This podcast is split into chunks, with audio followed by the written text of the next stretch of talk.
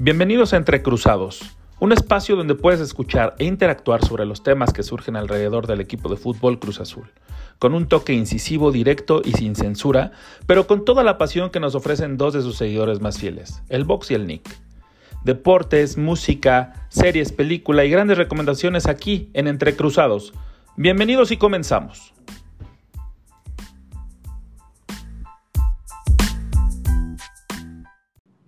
Queridos amigos, bienvenidos a una emisión más de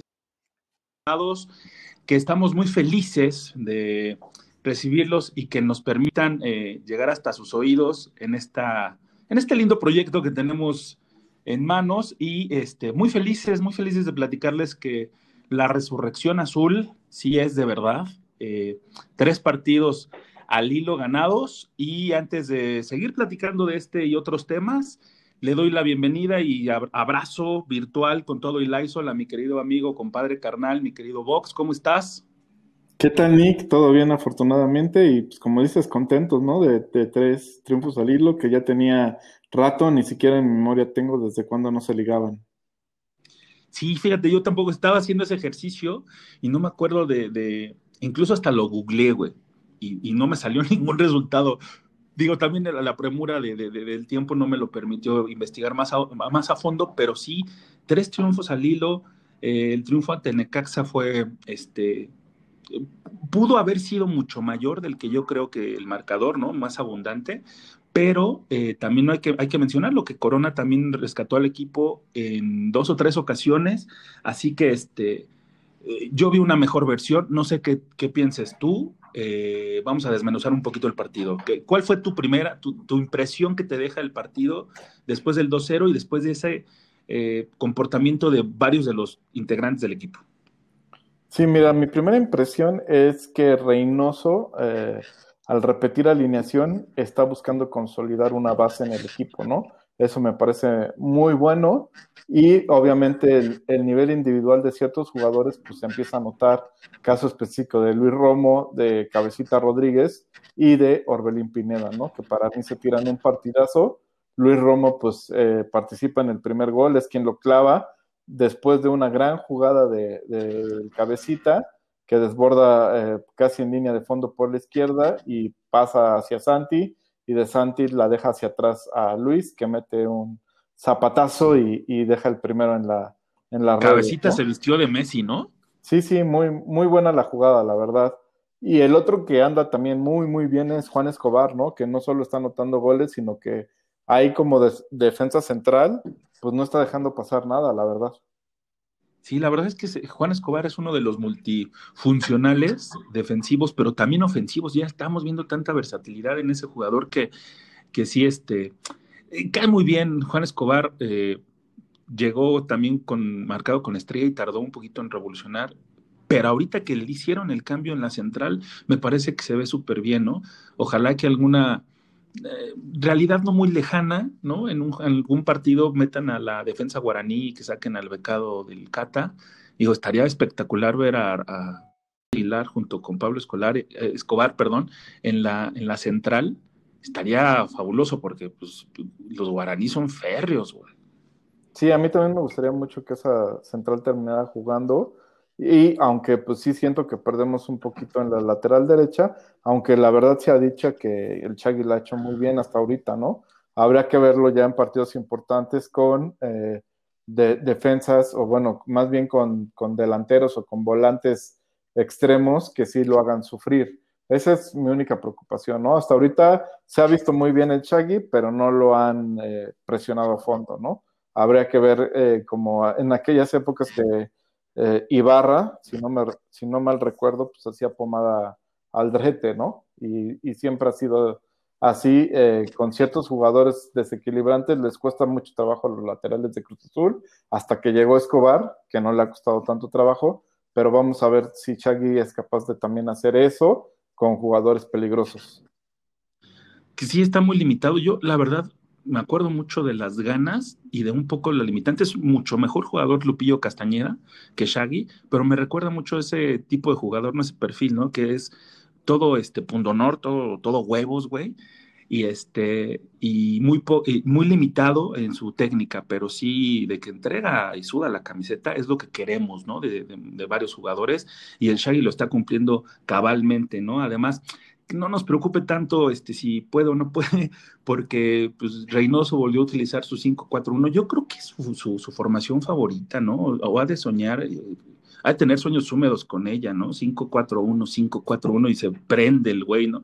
Porque siempre la, la, la, usa frecuentemente. Bueno, ya van tres partidos en los que fue su, su planteamiento inicial ante Pachuca, luego volvió a retomarlo con Querétaro y ahora en este partido volvió a hacerlo al sacar a Santi al minuto 59 por Pablo Aguilar y formar al equipo con su 5-4-1.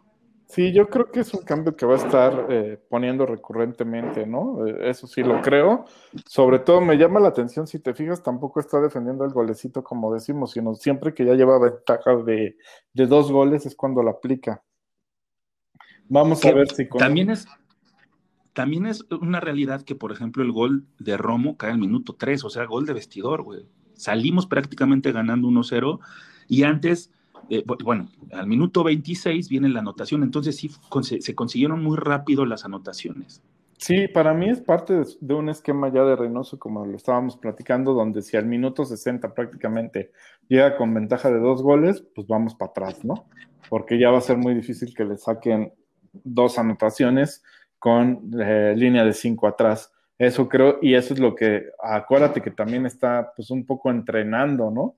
porque son sus, son sus eh, partidos prácticamente de, pretemporada. Sí, de preparación y sobre todo para este tipo de variantes, ¿no? Porque ahorita ya se ve bien el equipo con el 4-4-2, pero tiene que empezar a jugar con variantes y eso fue lo que hizo también al meter a Paul Fernández y a Walter Montoya, ¿no? ¿Crees que también sea como este tema de, de que el equipo perdía como fuerza defensiva en los últimos minutos en muchos partidos y que por eso se utilizó ese verbo que no vamos a utilizar aquí, pero este, ¿crees que sea también por esa razón? Digo, no sé si tenga algún otro sentido, alguna otra lógica, el utilizar cinco defensivos, ¿no? Y más cuando a veces, yo me lo pregunto más cuando eres eh, local, no tanto como visitante, se tiene cierta lógica ahí. Sí, o sea, yo lo que veo es que es el, este, el perfil del técnico, ¿no? Que es Reynoso, que era un férreo defensor central, y él va a priorizar siempre el aspecto defensivo. Si te das cuenta, pues por eso eh, Escobar está jugando de central, ¿no? Porque él es el que dice, Escobar es el que más me va a servir aquí, cosa que no vimos con, con este Siboldi en su momento, ¿no? Que prefirió por ejemplo, mandar a la, a la lateral a, a, Shaggy o cosas así, pero jamás utilizó de central a, Escobar, eh, porque no era como el perfil de técnico defensivo, y Reynoso sí lo es. Yo creo que vamos a seguir viendo por largo rato a Escobar en la central, a menos de que eh, Shaggy dé unas fallas garrafales ahí en la derecha, pero mientras esté cumpliendo, creo que vamos a seguir viendo a Escobar ahí y vamos a seguir viendo línea de cinco cada que se tenga ventaja al minuto 60.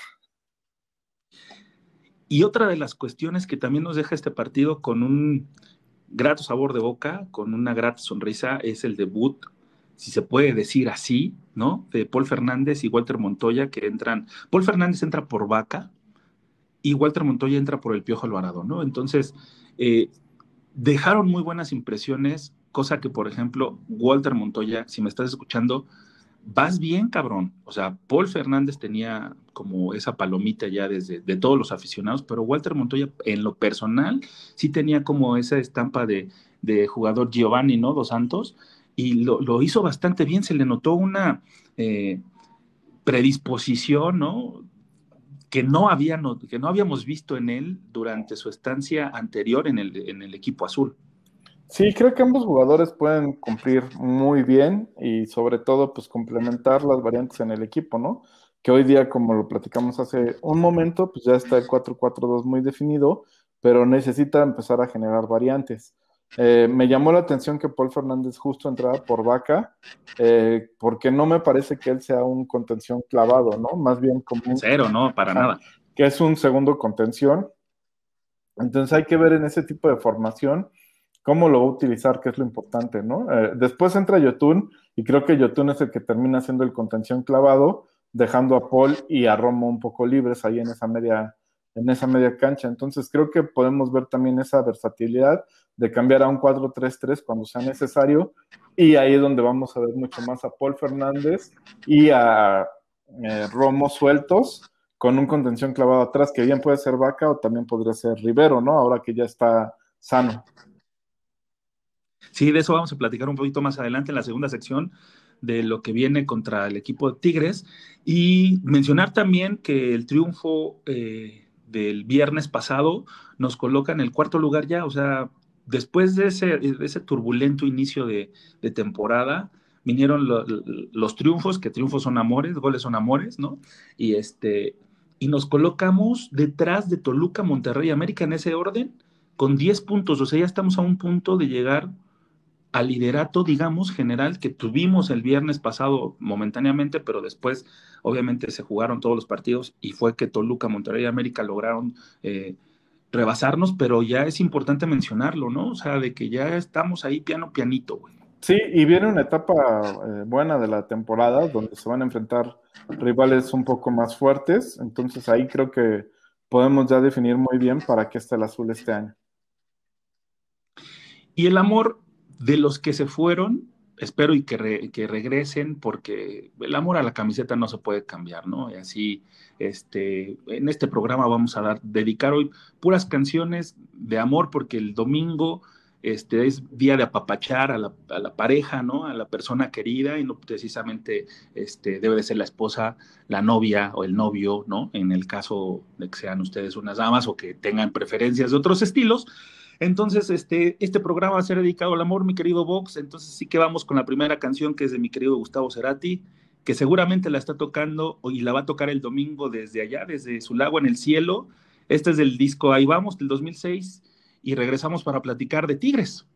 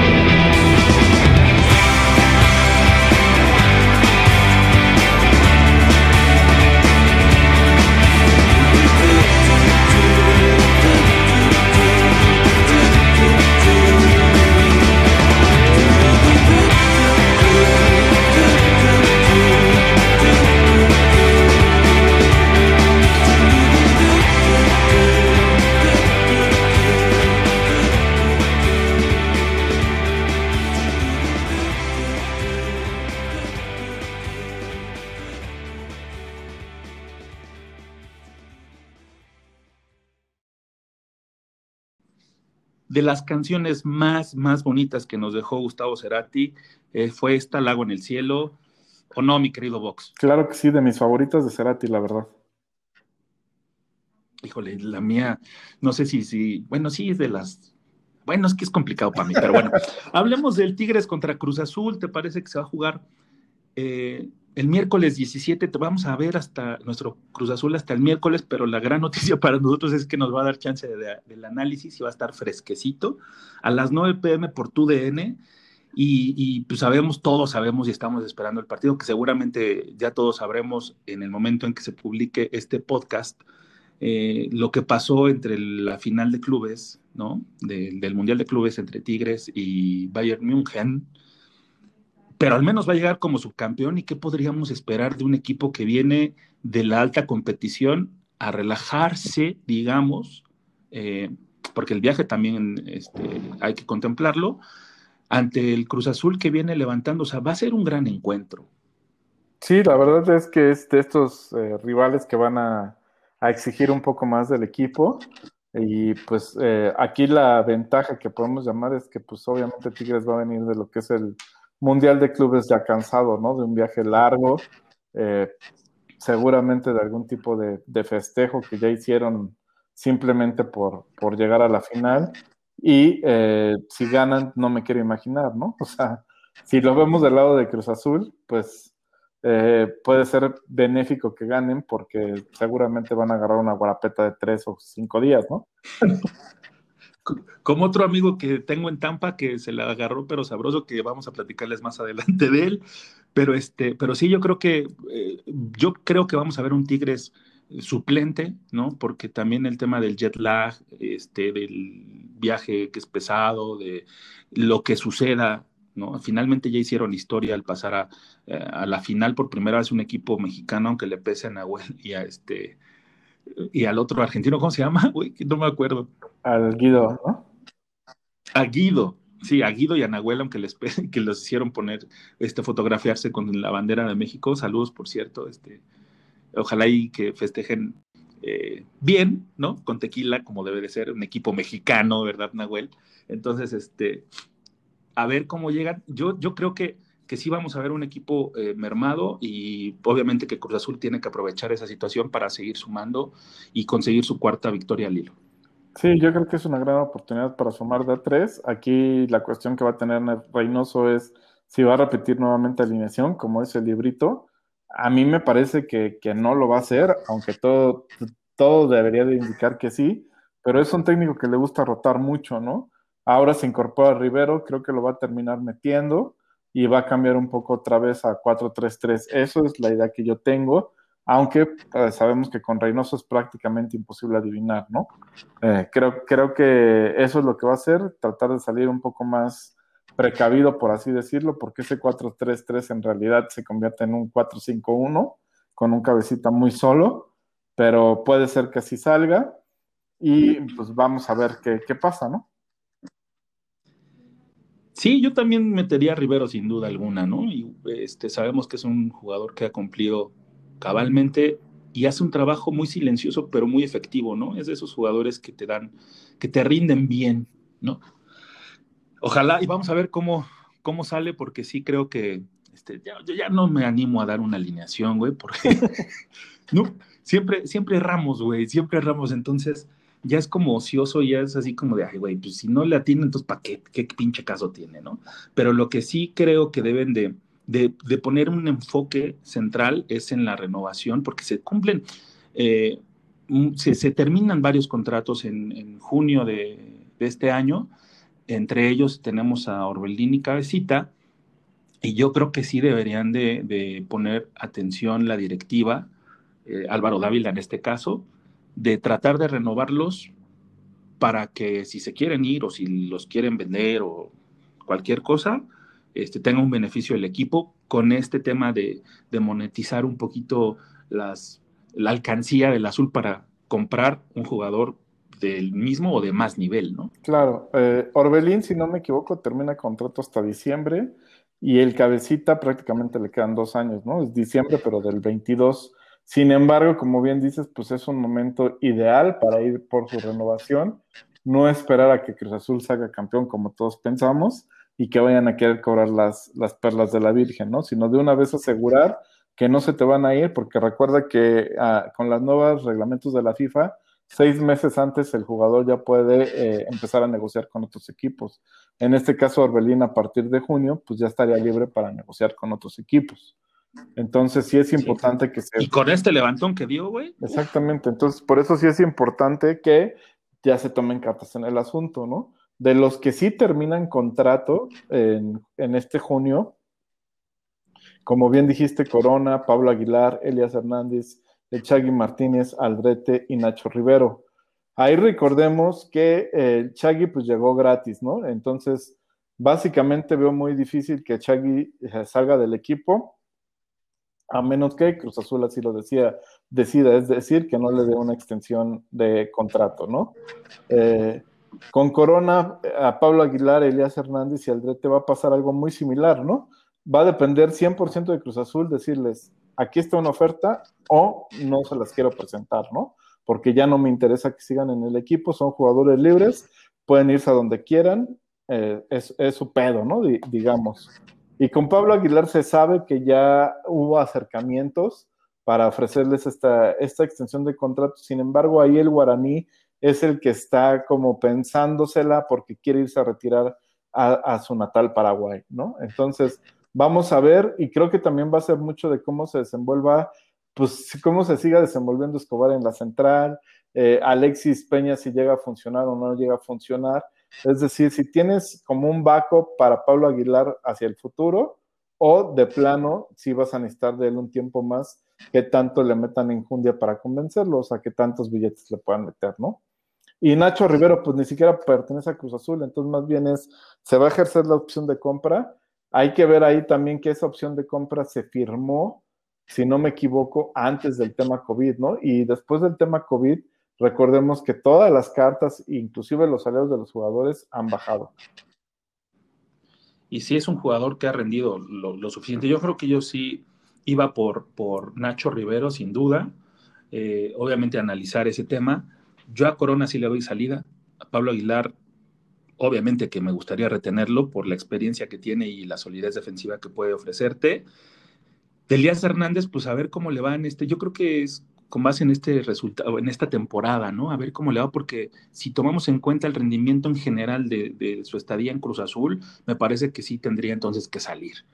El Shaggy y bueno, junto con Aldrete también yo creo que lo firmaría para asegurarlo. Y el Shaggy, pues como bien dices, llegó gratis, pero está rindiendo. Y yo creo que si se mantiene eh, Reynoso en la dirección técnica, que también es un tema interesante, eh, es el que le ha dado mucho más oportunidad, porque recordamos que Siboldi le daba ciertos minutos, pero en esta ocasión con, con Reynoso ha sido titular. Entonces me parece que eh, también si se mantiene él, obviamente que va a pedir que se mantenga el Shaggy, ¿no? Y otra de las cosas que tenemos que hablar de nuestro Cruz Azul es que viene su debut en la Conca Champions el próximo 6 u 8 de abril. Bueno, está entre el 6 y 8 de abril, todavía no hay la fecha definida, pero ya tenemos al rival, ¿no? Que va a ser, eh, ni lo sé pronunciar, pero a ver, me disculpan, es el Acaje de Haití. Muy bien, ¿eh? Muy ¿Quién bien. sabe quién es? Arcaja. Bueno, a ver, espérate, lo voy a leer literal. Arcajae de Haití. Entonces, este, creo que tiene como 500 seguidores en, en Facebook y en, bueno, en sus redes sociales. Es un equipo que tiene, es nuevo, ¿no? O sea, prácticamente es un desconocido. No, eso no quita que no pueda dar una sorpresa, ¿no? Porque saludos para- Real Madrid, ¿cómo están? Su estadio es para mil personas, imagínate. O sea, hay- habría que checar si Cruz Azul alguna vez ha jugado en una cancha con ese aforo, ¿no? O sea, Pues sí, ni siquiera la, la 10 de diciembre, ¿no? ¿Quién sabe? sí, no, no, no. Mil Pero bueno. personas, yo creo que ni el palillo de ahí de la, de la Magdalena tiene ese aforo. o sea. No, sí, ya, es un equipo demasiado modesto, pero bueno, insisto, saludos al Real Madrid, que perdió contra un equipo, no de las mismas características de los haitianos, pero sí un- era un equipo este, desconocido hasta ese momento, ¿no? Entonces, eh, puede ser que sean muy técnicos, puede ser que sean muy rudos, puede ser que sean muy, este, eh, muy, eh, ¿cómo se puede decir? Muy rudos en su juego, pero son un equipo profesional y contra ellos es- hay que pasar para poder librarla. Y entonces, de librarse del equipo haitiano, eh, se jugaría contra León, bueno, del ganador entre León y el campeón de Canadá, que no sabemos si es el Toronto o el Forge. Entonces, este, de ahí el camino está complicado, ¿no? Porque después, ¿quién sigue, Vox? Después en semifinales te puedes encontrar con el Monterrey. Acuérdate que el Monterrey ya es del Vasco y pues se ve un equipo muy fuerte, ¿no? Y que yo creo que con el paso del tiempo se va a hacer más sólido. Y, y además, este, pues es una de las plantillas más caras de, de América Latina, ¿no? Entonces, este, bueno, toda América, ¿no? Creo que sí. Bueno, el chiste es de que sí viene complicado porque pues, si pasas al haitiano, que es un, un obligado, ¿no? Este, te enfrentarías lógicamente a León, porque León tendría que ganarle al Toronto o al Ford. Sí, Pero si no, de todas maneras, Digo, al haitiano se le tiene que ganar caminando, esa es la verdad. Ahí lo único que hay que cuidar son Claro. las lesiones, que es lo que pasó con Pablo Aguilar, que si no mal recuerdo, se lesiona justo en Jamaica, ¿no? En, en estas canchas, pues, llaneras totalmente. Así es. Sí, es cierto, no me acordaba.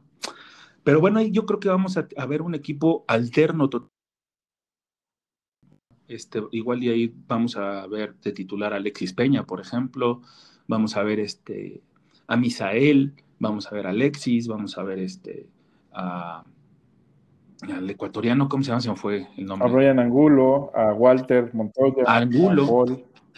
a a montón, sí, a, a jugadores que regularmente son banca, que no son considerados como ser titulares, que han jugado eh, algunos minutos en la liga, pero que no son titulares y que bueno, necesitan tiempo para que, eh, necesitan minutos para subir su nivel. Entonces, en ese sentido, creo que le va a dar menor importancia porque lo que tiene más, más importancia es la liga para Reynoso y para el equipo y para los aficionados, ¿no? Ganar una liga porque si no, este, se cumplen 24 años, casi 25 y no queremos bodas de plata, güey. Sí, esperemos que no sea así. Pero pues bueno, vámonos con otra canción de amor, mi querido Vox. ¿Cuál nos tienes tú? Claro que sí, les, les voy a poner una canción de Fleetwood Mac, esta canción de Dreams que se puso muy de moda el, el año pasado. Adiós, gracias, eh, hasta la juventud la retomó. Es una canción muy viejita de 1977 del álbum Rumors, Dreams.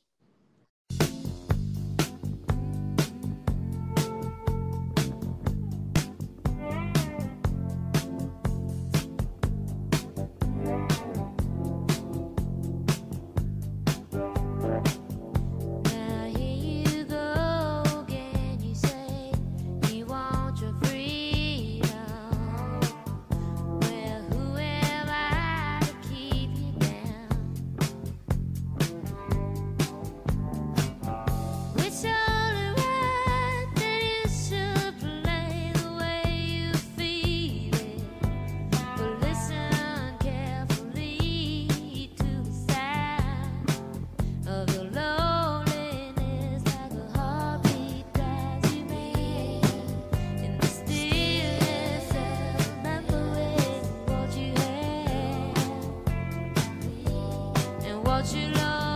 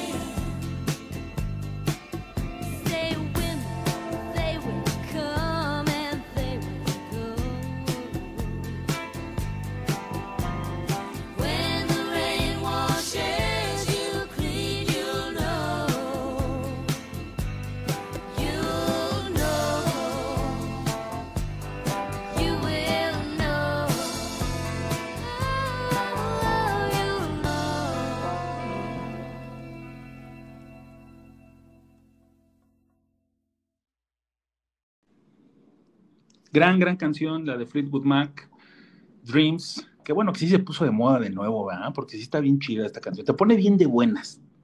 Sí, cómo no. Un- una rolototototota. Y ustedes no nos ven, pero eh, bueno, yo tampoco estoy viendo a mi querido Vox porque lo estamos haciendo desde casa todo, manteniendo la sana distancia.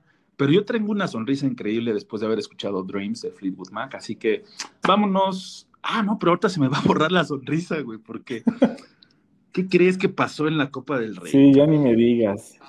Puras tristezas con nuestro Barça. El Sevilla le dio dos pepinos al Barcelona en el partido de ida.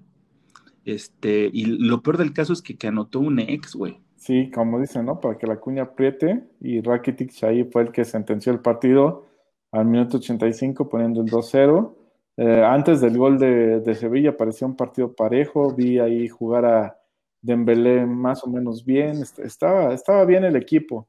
Pero a raíz del primer gol del Sevilla creo que se descompone y de ahí no logran encontrar la, el rumbo y pues prácticamente Rakitic le pones la puntilla aunque recordemos que este es partido de ida, entonces todavía falta la vuelta en Barcelona que se va a jugar a, a principios de marzo, si no me equivoco, pero pues luce complicado, ¿no? Sí, aunque después de un 4-0 que te remontan, todo es posible, mi querido Vox. Así que yo creo que el Barcelona sí puede sacar, eh, puede llegar a la, a la final de la Copa del Rey, ¿no? La otra, el otro juego se, jue- eh, se va a realizar el día de hoy a las 2 de la tarde, que es entre el Atlético de Bilbao contra el Levante, ¿no? Y los juegos de vuelta se van a, a realizar en marzo, a principios de marzo, así que tienen buen tiempo para recuperarse. Sí son dos golpes muy severos, muy certeros de, del Sevilla para el Barcelona, pero me parece que si hay con queso las enchiladas, mi querido Vox. Pues sí, esperemos que así sea y que se dé esa remontada que todos los aficionados culés esperamos. Como lo que esperamos hoy es que, bueno, no sé tú, a ver, ¿tú qué opinas?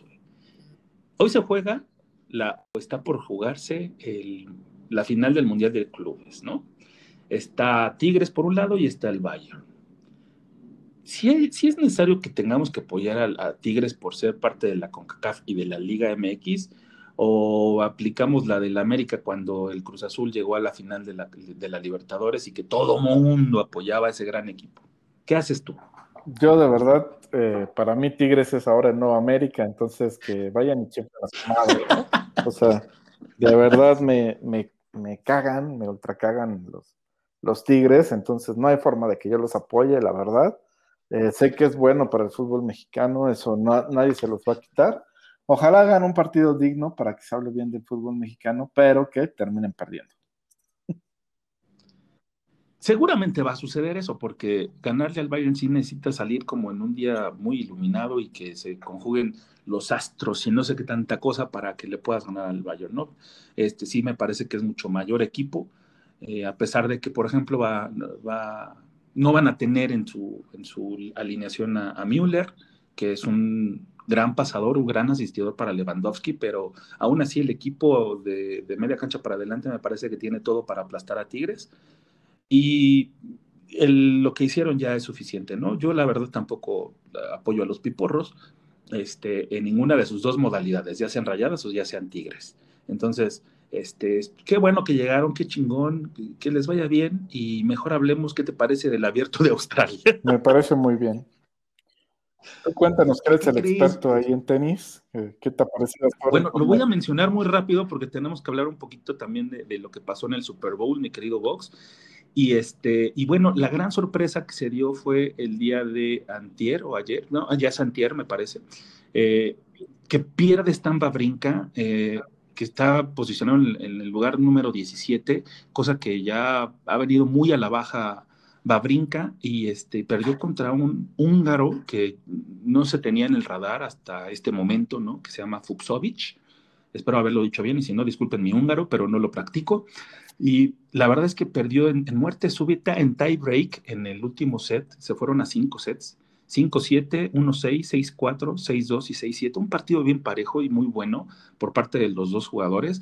Y este, Babrinka dejó ir el, el triunfo porque en el tie break tuvo para matar al húngaro y lo dejó vivir y tan lo dejó vivir que se mató él solo, o sea, se disparó en el pie. La verdad es que el revés de Babrincas eh, brilló en este partido, pero no le fue suficiente y perdió contra el húngaro. Otra de las eh, sorpresas que se dieron fue eh, la derrota del número 12, Roberto Bautista, y del número 13, el belga David Goffin, que pierden contra el moldavo. Imagínate, ni siquiera Moldavia tiene este, bueno, este, el moldavo Albot y el australiano Popirín, o sea, imagínate que pierdas con Popirín, güey, no, no mames, o sea, Goffin, vete, güey, o sea, no tenías ni que ir ahí si pierdes contra Popirín, güey. Y bueno, la tercera ronda nos va a traer partidos muy interesantes con un Schwartzman, que se vio muy bien en su presentación, pero que ahora se va a medir ante un ruso, que los rusos tienen eh, muy buen nivel, que se llama Kara- Karatsev, ¿no? Entonces, este, podría dar esa sorpresa, pero yo veo a Schwartzman muy bien y, y a él le pongo mi fichita desde hace, eh, desde el año pasado que, tiene mi fichita y mi aprobación. Nadal se va a medir a Michael Mom, Djokovic contra Fritz, que es el número 27, ese partido me parece que va, va a estar bueno, pero el que va a estar mucho mejor, mi querido Vox, es el de Tiem, el número 3, contra el local Kyrgios, que todos sabemos de la capacidad que tiene Kyrgios y ha jugado a un nivel tenístico impresionante, así que es el partido de la tercera jornada. Y hablemos también que viene eh, Dimitrov, el búlgaro que está eh, rankeado en el 18 contra Carreno Busta, el español que viene en el 15, ese partido también va a estar bueno. Carreno Busta tuvo su complicación para poder pasar a la siguiente ronda y me parece que esos son los dos partidos a seguir en la rama varonil. El siguiente entre cruzados vamos a hablar de la rama femenil para que no se me enojen y este los feministas y pues bueno, ese es el reporte que tenemos hasta ahorita. Eh, la verdad es que se han jugado partidos de primera y segunda ronda muy, muy tranquilos. A algunos les ha costado, otros muchas sorpresas, pero ahí va el abierto de Australia. Y mencionar, mi querido Vox, que en el Super Bowl ni tú ni yo latinamos. Así es, pues Brady nos jugó la, la chueca de siempre, ¿no? siempre que, que, se apuesta en NFL hay que apostar a, favor de Brady, eso hay que tenerlo muy, muy claro y la verdad es que los Chiefs pues, decepcionaron en cierta forma y también decepcionó mucho la actuación de los árbitros, por lo menos para mí, ¿no? Y es que también su línea defensiva estaba solo Mahomes, güey, no podía hacer nada de, por su cuenta. De hecho, eh, la, su línea defensiva, su bolsa de protección, se rompía cada rato, güey. O sea, siempre le llegaban y tenía que hacer, bueno, le pegaban la corretiza al pobre de Mahomes, y aún así, bajo esa presión, sacaba dos buenos pases, güey, y todos le rebotaban a su, a su, a sus este, corredores. Entonces, entonces no había cómo, o sea, no tenía cómo jugar contra un eh, un equipo de bucaneros que jugó por nota y que, pues, este, sí, las cebras también tuvieron mucho que ver, pero, pero sin ese apoyo que tiene, te da tu equipo, Mahomes no puede hacerlo todo. Sí, totalmente de acuerdo, ¿no? No digo que haya sido un robo en despoblado, sin embargo, sí vi una tendencia, sobre todo en la primera parte, a favorecer al equipo de Brady. Y ya en la segunda parte ya no había mucho que hacer, ¿no? Ya eh, los Chiefs ya estaban totalmente desmoralizados y como ese solo, solo se cavó más la tumba porque pasaba lo mismo. Corría Mahomes, eh, trataba de buscar un receptor, le tiraba y se lo tiraban, ¿no? Entonces, pues así como dices, no hay mucho que hacer. Dos estadísticas bien importantes que, que a mí me llamaron muchísimo la atención es Mahomes no perdía un juego por más de seis puntos desde su carrera eh, universitaria, ¿no? Y eh, nunca había estado sin, sin, anotar un touchdown en todo lo que es su carrera de la NFL. Entonces, órale, eso está bueno. Pasaron ¿eh? dos cosas pues increíbles que seguramente a los apostadores les hicieron perder muchísimo dinero, ¿no? Como el tipo este que se metió, que apostó, este, y que dijo, bueno, si nadie se mete, yo me meto, chingue su madre. Pagó mil de fianza, pero ganó como no sé cuántos más miles este, por su apuesta. O sea, estuvo chingón esa apuesta. Sí, güey. sí, eh, en pesos se llevó como siete millones y medio, más o menos. Fíjate, y pagó, ¿qué? 20 mil pesos, ¿no? Un poco más, sí, sí. ¿De fianza? Ajá. Pero de todas maneras, pues el negocio lo valió, ¿no? Ahí no sé, porque sí, muchas no, veces las casas de hasta el ridículo, güey. Porque... O sea, muchas veces, según yo, las casas de apuestas tienen ese, ese tipo de cláusulas donde no pagan si tú eh, influyes en alguna forma en el resultado de lo que estás apostando, ¿no? Pero bueno, no sé qué tan leyenda urbana sea o, o sí pasó, ¿no? O sea, también hay formas. Puede ser que él lo hizo y que el, el boleto lo metió alguien más, etcétera, ¿no? Exacto, igual y utilizó un seudónimo, no sé, ahí vemos. Pero bueno, lo que le funcionó bien y, y- hablar también de que The Weeknd decepcionó, a mí en lo personal no me gustó. Este, una gran producción, sus grandes éxitos sí, este, pero pues, los invitados nunca vimos a nadie, ¿no? Se la aventó solo, este, de repente los memes, ¿no? Ya sabes, la rodeadora banda del limón, este, eh, cuando está en, en- el cuarto con los focos y todo esto de, espejos, este, que pues, había llegado al metro Pantitlán, eh, no sé, a mí en lo personal se me hizo muy, muy X, muy soso, muy plano, no hubo como esa espectacularidad que nos habían ofrecido en, otras, en otros medios tiempos, ¿no? No te voy a decir quiénes, pero sí, este, eh, le faltó como esa chispa de, The a The Weeknd, que la verdad es un gran cantante, es un eh, buen cantante como tal, un buen artista, pero no brilló. Sí, yo opino exactamente lo mismo, ¿no? Creo que se quedó muy corto el show. Eh, musicalmente, pues muy bueno, porque las canciones de ese güey son muy buenas, pero a nivel Claro. show, pues dejó mucho que desear, ¿no? Creo que sí le jugó un poco en contra todo el tema del COVID, pero sí le faltó ahí contratar a alguien con mayor creatividad, ¿no? Creo que se pueden hacer muchas cosas eh, de una forma creativa, ¿no? Simplemente Blinding Lights, pues su título te lo dice todo, ¿no? Y puede haber hecho un espectáculo de luces eh, disculpa la redundancia, pero espectacularmente brutal y que te dejara cegado y, y no lo hizo, ¿no? O sea, tenía por dónde hacerlo sin un presupuesto tan elevado, creo yo. O sea, gastándose lo mismo que se gastó, pudo haber hecho un show mucho mejor, con creatividad. Exactamente, a veces no necesitas tanto dinero, pero lo que sí es que el festejo de ayer de, de los Bucaneros en la Bahía de Tampa nos dejó una imagen de Brady, pero sí súper, súper nosotros, güey, ¿no? Sí, así hasta el dedo. Sí, sí, sí. Así andaba súper feliz, embriagado, ya, soy campeón siete veces, quítense putos, ¿no? Casi les faltó decir. Sí, sí, cómo no. No era para menos, ¿no? La verdad, por más mal que me caiga el tipo, pues se le tiene que reconocer que es el, el mejor, ¿no? En, en la NFL que ha existido y eh, pues como tal merecía ese festejo y creo que hasta se queda corto el festejo, ¿no? Eh, yo hubiera festejado una semana por lo menos. Bueno, tú, tú no sabes qué está haciendo ahorita ese güey, Eso sí. así que igual ya la está conectando. No sé si viste que hasta un pase del trofeo se mandaron de bote a bote. Sí, es el trofeo se lo. ah, Ahí te va, güey. ¿No? O sea, ¿qué peda agarró ese güey? Seguramente ahorita debe de estar este, con una resaca impresionante, ¿no? Una engomada, como dicen en Costa Rica, así de, ah, no manches, ¿dónde, dónde dejé el Vince Lombardi?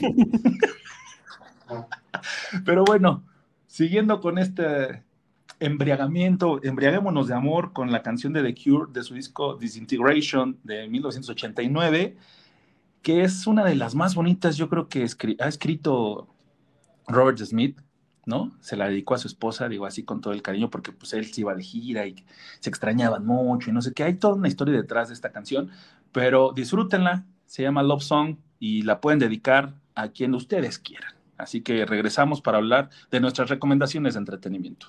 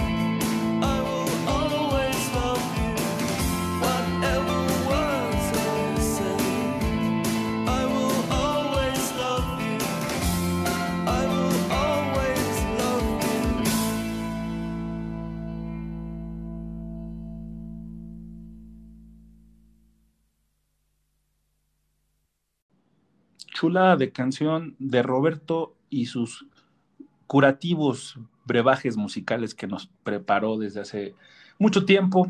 Y ahora vámonos a las recomendaciones, ¿no, mi querido Vox? ¿Te parece bien o me regreso? No, vámonos, vámonos. ¿Qué nos tienes para esta semana, Minik? Mira, esta semana, me, este, después de ver Wa- WandaVision, vi que había anunciado como este tema de, de- de los elegidos de la gloria. Yo pensé que era una película, vi el tráiler y dije, ah, mira, luce bien, ¿no? Era, es una coproducción de Nat Geo para Disney, entonces, este, bueno, le, le entré. Pero me di cuenta que era una serie, güey, ¿no? Entonces, eh, va a ser una serie de ocho episodios, yo me aventé el primero y se van a estrenar cada semana, tipo WandaVision, ¿no?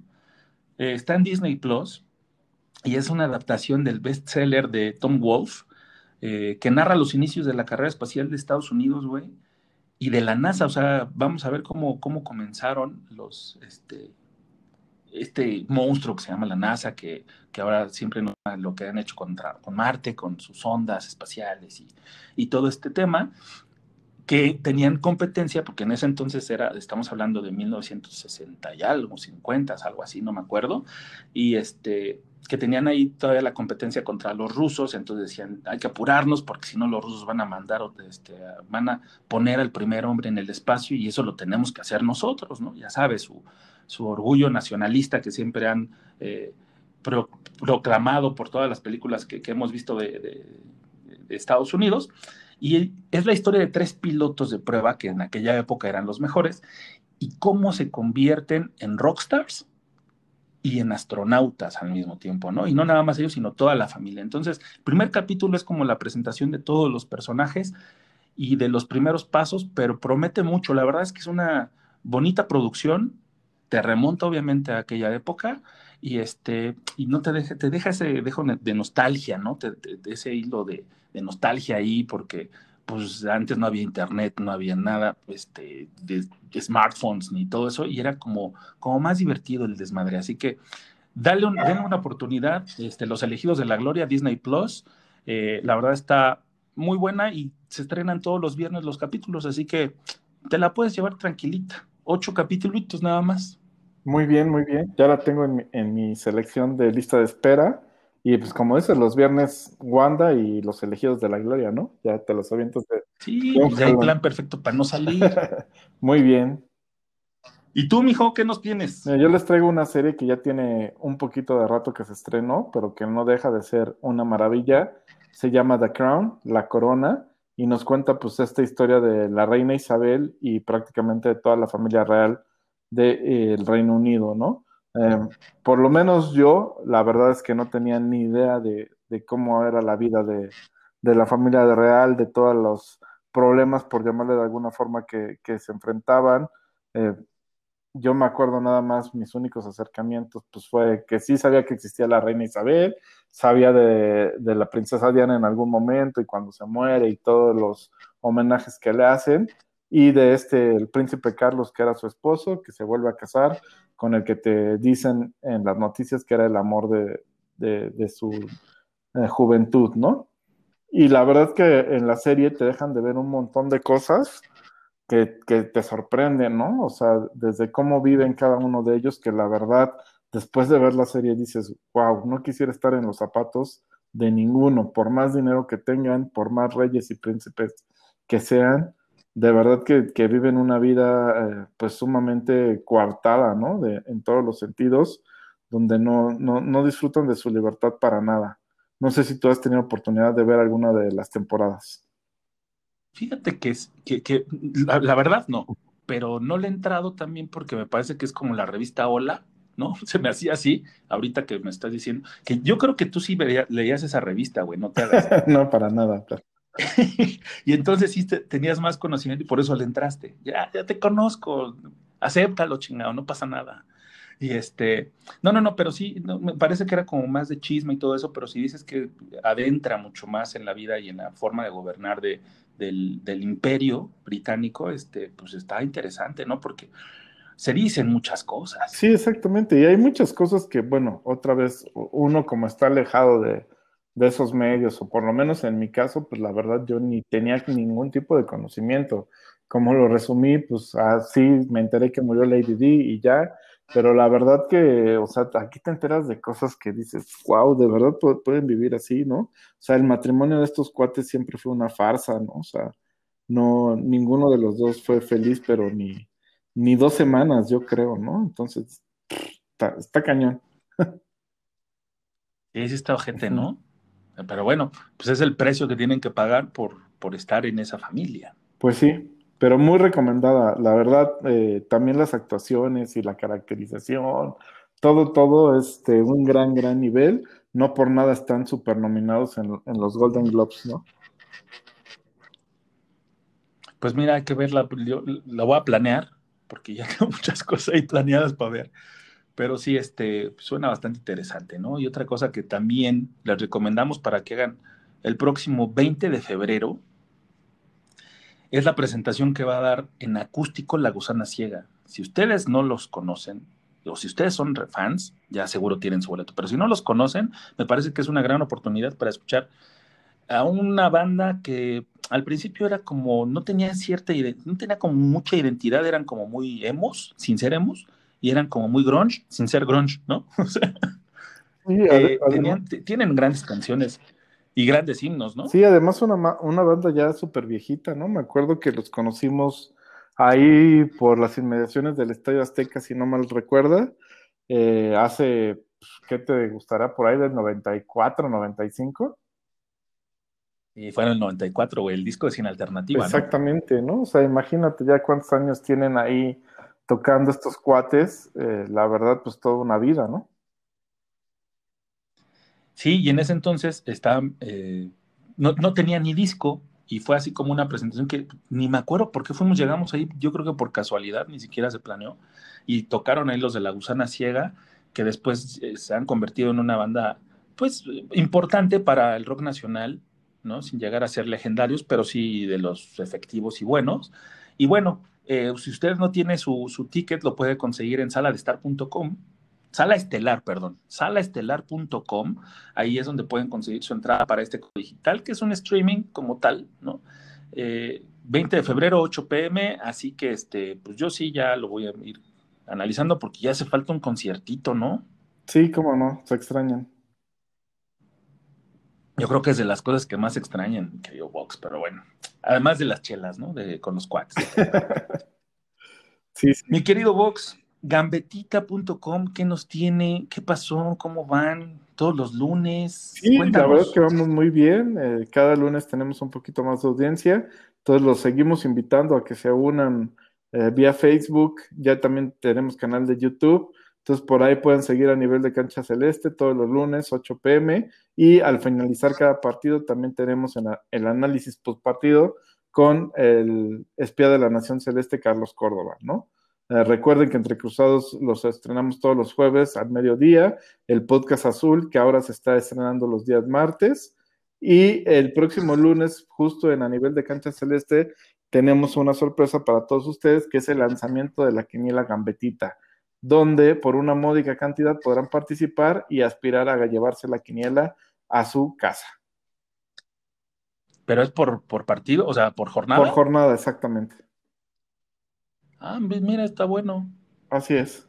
Y que este, pues, es como si fuera un pronóstico normal, ¿no? Sí, sí, Que metes tu como el y- y me compras tu más. boleto, metes tu participación, si ganas te llevas el premio que va a estar cambiando cada semana. Seguramente vamos a empezar con eh, las playeras oficiales de Cruz Azul. Ah, está buenazo. Gambetita.com, entren, encuentren ahí todos los detalles. Si no tienen su playera oficial, cómprensela porque la verdad es que está re chula. Homa ha hecho buen trabajo, ¿verdad? Este, no como otros. Saludos a Under Armour. Este, que, sí sacó playeras, güey, pero estas de Homa sí están chingonas. O sea, hasta la, hasta la tela se siente así como de, ay, güey, ni traigo nada puesto, ¿no? Sí, muy bonitas la verdad y esperemos que así sigan. Pues con esto cerramos esta emisión de Entre Cruzados, mi querido Vox, y nos vamos con otra canción. Nos vemos el próximo jueves. Así es, vámonos con una canción más de amor, eh, que festejen mucho este 14 de febrero, sea con sus amigas, con sus amantes, con sus novias, con sus esposas, con quien ustedes deseen y que les nazca el amor con esa persona, ¿no? Esta canción se llama More Than This. Oye, oye, oye.